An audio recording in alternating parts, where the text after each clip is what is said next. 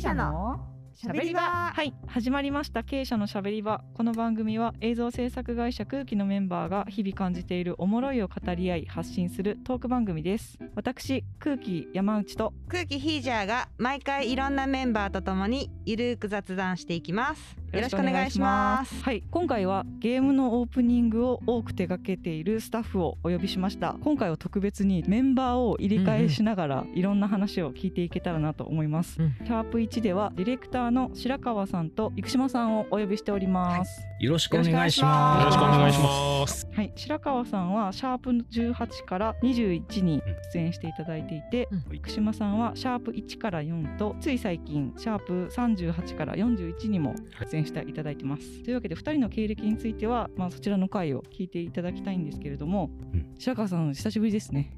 ああ、久しぶりですかね。なんか、あの、結構聞いてるので、あの一緒にやってるあ感じにはなってますけれども。なるほど素晴らしい素晴らしい。ええいえいえいつも聞かせていただいてます。いやよかった、うん白川さん結構前に出ていただいた時も、うんまあ、アニメゲーム系の演出が得意だみたいな話はね、生島さんと古木戸さんの回でもねやっぱアニメマスターとしてうん。話題もが上ったりもしたんですけど。ゲームはもともとやるタイプですか？お二人とも。どうですか？まあね、僕はもう、あの、ちょっとみんなより世代が上ではあるので、あの、小学校の時はファミコンからスタートして、ん。かなりだからゲームの初期のゲームをたくさんやっていたっていう感じの世代かなっていうふうには思いますけど、あのゲームは大好きでよくやっていましたね。うん僕も、えっとゲームは小さい頃からファミコンももちろんやってますし、まあ多分一番はスーパーファミコンですかね、あー。そこで世代が分かれるんだよね。多分あの白川さんは多分ファミコン世代。うん。一番。あのファミコンを買ってって狙っていた、うん。あの本当一番最初の世代なんで、うん。あうん。スーパーファミコン羨ましかったな。一番最初に空気がやったゲームのオープニング映像ってどんなものになるんですか？そんなにその初めからオープニングをドンとやっていたっていうふうな記憶はそんなになくて、はいそのオープニングってやっぱりあのすごくそのなんか大事なパートというか、うん。お仕事としても。うんうん。なのでそのいきなりオープニング作りませんかっていうふうな仕事っていうふうな入り方はなかなかなるほど。なくて段階踏んでたんですね。いくつかの段階踏んでこううん。オープニングにたどり着いたっていうふうな経緯はあのあるとは思うので、あ店頭ムービーとかもありますもんね。ね、あの PR の店頭のムービーもありますし、あの CG だけっていうのもねおお仕事として。ちょっとこの CG のこのシーンを作ってください。そういうふうな入り方はしていたんじゃないかなとは思いますけどね。ん空気ってメインでは CM とかそういうお仕事が多いかなと思うんですけど、うん。CM とゲームのオープニングうでん。どういった違いがあるんですかね、なんか。PR 映像もありましたね。ね、あのその映像の作る種類の中でオープニングであったり、うん。PR、うん。プロモーションの映像であったり、うん。CM コマーシャルメッセージであったりっていうのはありますけどその特にそのゲームっていうふうにはい。このくくった場合は、うん。このゲームの中での役割っていうのがうん割と明確にあったりするので、うんうん他のまたジャンルとは違ってゲームの中でのそのそれぞれのうん。役割っていうのは違うっていうのはちょっと意識しながらはやってはいますけれどもね。うんまあ、なんか例えばゲームだとそのそもそもゲーム本編があるじゃないですか。はいはい。もうそのゲームそのものが本来のうん。商品であって、うん。でそれの中でオープニングっていうのをうん。どう位置づけるか、うんうんプロモーションをどう位置づけうんるか、うん。コマーシャルをどう位置づけるかっていうふうになってくるんですけど、うん僕の中でオープニングはうん割とその表紙だと思って作っている。うん。なるほど。うん。まあ、やっぱり一番最初にそのなんかパッと目につくうん。機械としてあの非常に重要なうんポジションにあるので、うんまあオープニングを見て、まあ、例えば、ね、ジャケ買いじゃないですけど、はいはいはい。うん。あのまだゲームやってないじゃないですか、うんやってないのに、はい。うわこれやりたいとか、なんかそのその世界に引き込みたいとか引き込まれてなんかもうすでにこうあのもうワクワクが止まらないとか、うんうんそういうふうなものを、うんうん。その役割としては、まあまあ、担っているというかそのそうなればいいなと思って個人的には作っているっていうふううん。な形なでうん、でプロモーションはうん。どっちかっていうと、うん。あのゲームにおいては割と取説に近いかなっていうふうな気は説明的なところが多いですね割と。うん、あこういうシステムがあるよみたいな、うん。こんなゲームが遊べるよとか。そうですねこんなバトルシステムだよみたいな、そうですね。まあその開発側がそのうん特に今回その伝えたいメッセージ、うん。機能っはいていうところを、うん。まあ、しっかり見ている人に伝えることを割と明確に伝えるパートとしてちゃんと紹介していくものかなっていうふうには思うので、うん。まあ、そのあたりは結構具体的な中に詰まっている情報っていうのは割と明確な情報をこう添えているっていう映像になるんじゃないかなっていうふうには。なんかゲームのこう一部が出てたりしますよねなんかね。プレイ動画みたいになってるとかね。そうですね、ううんんうん。なんか業界ではあのゲーメンとか G メンとかっていうふうに言われそうるんですけどなんですか。うん、そういうゲーム画面をちゃんとこう中に添えて実際はこういう風なゲームですよっていうのをちゃんと具体的に紹介する。はよくありますへね。ー。うん、オープニングはジャケットだみたいなのはめちゃめちゃわかります、うん私もあの小学生の時にうん。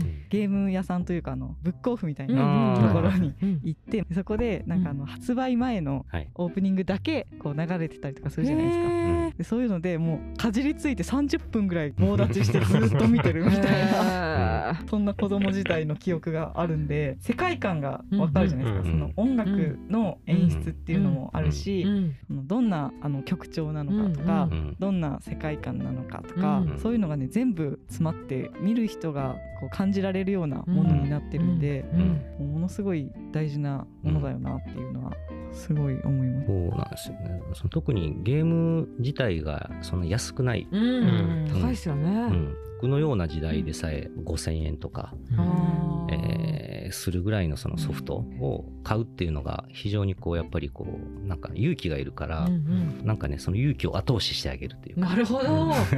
そういうことまで考えてたんですね。いいものだみたいな。そうこれはもうこれすごいものだ。これやりてー。っていうふうにあまあ思わせれるかどうかっていうのはあの結構重要な映像というかまあそれはプロモーションもそうだし、えーオープニングも最近はいろいろな役割が、うんその時代によって変わってはきているので、うんうん今だったらネットでソフトを買う前にうんうん公開されるそうことも、ですよね。うん結構多いですよね。ううんんちょっとプロモーションの一うん端そうそうそうそう。だからちょっとわからなくなったんですよ。オープニングをもう先出ししてるのはどういうことかなみたいな。うんそうですねね。プロモーション映像も別にあるのに。うんうんねまあ大きくはなんかさっきの役割がそれぞれうん。うん。ある中で、うん。その今だったらねそうやって先に公開することでより気分を高めるというか、ん。ん。そうやってやっぱプロモーションしていくっていうのはありますよね。うんなるほど。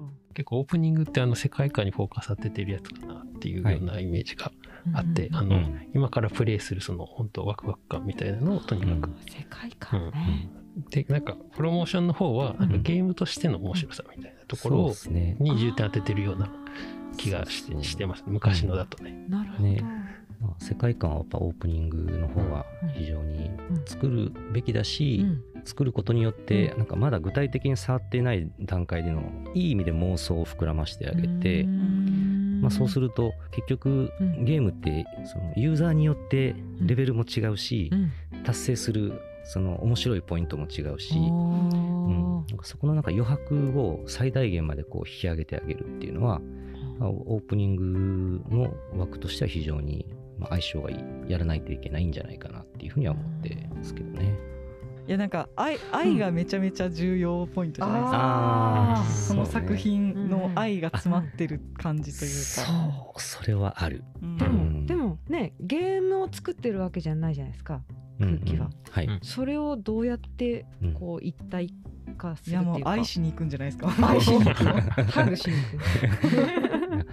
まあ、これはあの、うん。もちろんその開発されてるメーカーさうんんたちと、あの一緒になって作っていくっていう感覚が非常に大きくて、僕たちにわからないポイントっていうのは、うん当然たくさん、あのすでにあってうん。でそれをそのどう解釈して僕たちがうん。そのオープニングの世界観として作っていくかっていうところを担っているので、うん。その中身とオープニングとっていうのはうん。お互いにこう相乗効果を作りながらやっていくっていうところで僕たちもねあの勉強しながらというかそうですね。毎回やらせてはいただいているので、まあ、その点は本当毎回勝負だなと思ってやってますけどね。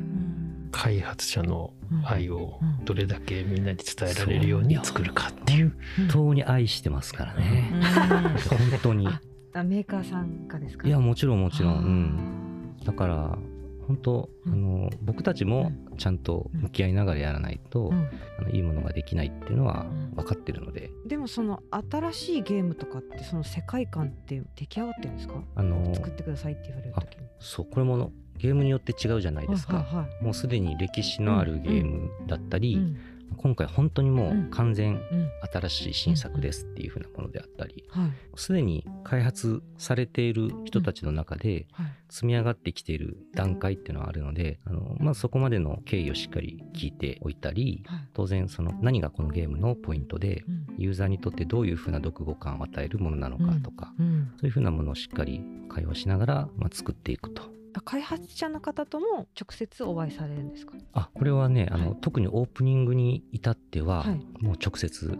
うん。そうなんですか？そうですよね。うちの会社はあれですか代理店とか挟まずに割と直接ゲームのメーカーさんと一緒に作っていくことが多いですがかね。多いですね。あうーん、あの開発の方たちとうん僕たちのスタイルっていうのは非常に近いものがあって、あうん。ー会話している中で、まあいいいいものを作りたいっていんう中の、特にオープニングに求められているポイントうん。とゲームを開発しているうん。ユーザーの体験を上げたいポイントっていうのがうん非常にこう近しい場合が多いので、うんそのあたりはあの一緒に話すことによって、結構大きなメリットがたくさん、そうですね。うん。なんか温度感が全然直接話すのと話さないとだと、うんはい。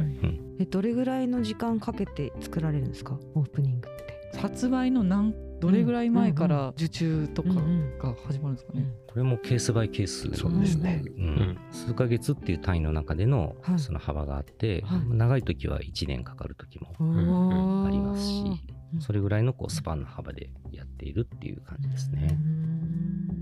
なるほど。オープニングの企画とかって、こっちから企画を提出する場合もあればもうこういう企画でいきたいんで演出お願いしますみたいな。演出だけ頼まれるみたいな両方パターンあったりとかするんですか？ああそうですね。このあの、うん。開発側のうん。狙い、はい。うん。例えば空気さんなんかおもろいことやってくれそうだ、うんなので、うん。このゲームはこんなゲームなんですけれども、から先は考えてもらえませんかっていう風なオーダーをうん。受けることもあるし、開発者の中での非常にこう熱い思いっていうのがもうすでに固まっていて、うん。こういうオープニングにしたいんですと。うんなのでもうここのこういう企画までは確定しているので、うん。あとはこれをより良くするための演出をお願いしますと。うんいう風なパターンもあって、まあそこは本当にこれもケースバイケースになりますね。オープニングってうん。めちゃくちゃ嬉しいんですよ。お願いされるおい願いされる。あそうなんですか。うん。さっきの表紙、あの表紙って俺もすごい大好きなんですよ。一番目立つ一番目立つところに最初に目につくものだし、はい。中身とうん。やっぱりリンクしているものだから、それはそのゲームだけじゃなくて、うん。映画とかもそうじゃないですか。うんうん。美味しいところを料理することができるっていうか、初めにやっぱし、うん。その見ている人たちの気分を乗せれるっていう役割をうん。担っているので、まあ、そこは非常に任されて、うんあのやりがいを感じるしう、ん。ね。まあ、そういう意味ではもうとにかく嬉しいので、うん。まあ、どういう形であれそれはとってもやりがいを感じながらまあやらせていただいているっていうことですね。生島さんはどうですか？なんか一緒にやってるっていう感じで言うと、うん。開発者の方でも最初にこうちょっと企画みたいなのがあったりすると、うん。そこでも熱量ちょっと感じ取れたりするので、一緒に最後までこう作り上げるってなった時になんかこうやってやったぞっていう感作ってる側としては、うんあるかなと思います。なんかわかんないですけど、うん。まあ、ゲームのオープニングじゃなくても結構あるなと思ってて、うん。なんかそのお客さんとかが「あーなんかそこそこ」みたいな。うんうんうんそれそれそんな感じでめっちゃいいですねみたいな感じでねなんかリアクションとか返してくれると、うんそのあ受けてるなって思うと結構あの気持ちもうん。こう作ってる時のモチベーションもなんかちょっと上がっていくみたいなとこってちょっとあるなってなんか聞いてて思いました、ね。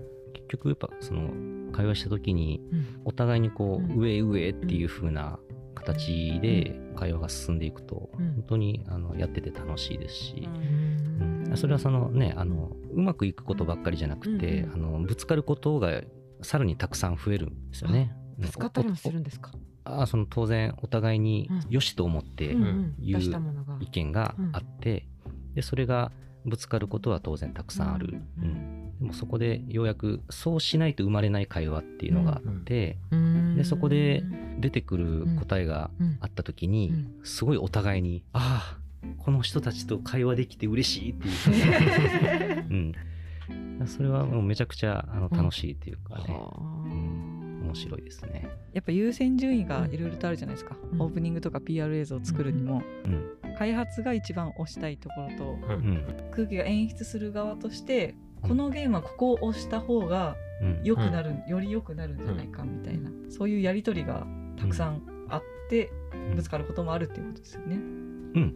うん。そうですそうです、うん、あのお互いこういいところをねもっとより良いものを作ろうっていうことでそれぞれプライドを持って会話しているので、うん、当然そういうふうなこともある。そううちのホームページからでもゲームのオープニング系の作品とかってね結構いっぱいあったりするんで、うん。もしうん。よかったら興味持ってくれた方はねぜひ見てほしいですね。カテゴリー的にはコマーシャルですね。コマーシャルに含まれているということでね。はい、はい。ぜひ見ていただけたらなと思います。経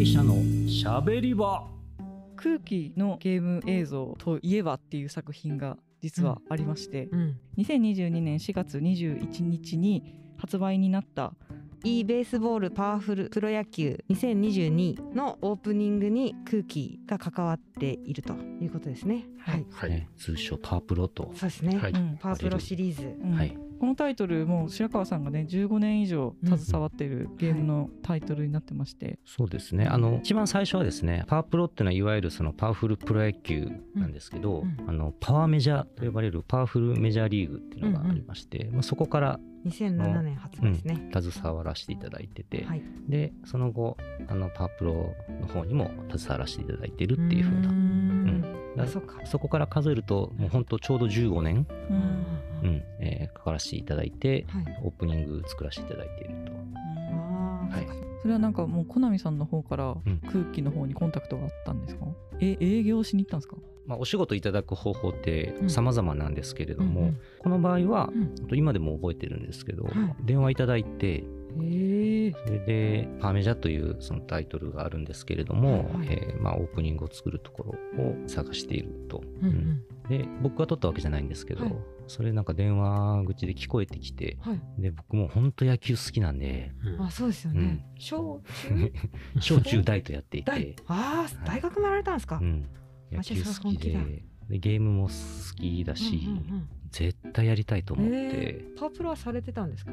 でその時僕パワープロは、あのやってなかったんですね、えうん、やってなかったんで、うんうん。実際に触る機会をその時点ではなかったんですけど、うんうん。ただやっぱりゲームで野球って言ったら、ん。もう本当やらせてほしい手を挙げてさせてくださいと、まあ、そこからあのなんかスタートしているっていう風なお仕事。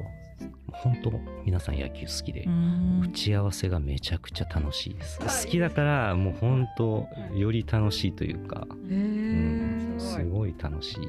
じゃあですねちょっと今回はこの辺にしておきまして、うんうん。えっと、次回からはですねその、パワープロにちょっとフォーカスを当てて、ちょっとお二人にちょはい。っとお話をいろいろ伺っていこうかなと思ってます。はい。はい、はい、はい。というわけで、えっと、今回はこの辺で終わりたいと思います。ありがとうございました。ありありがとうございました。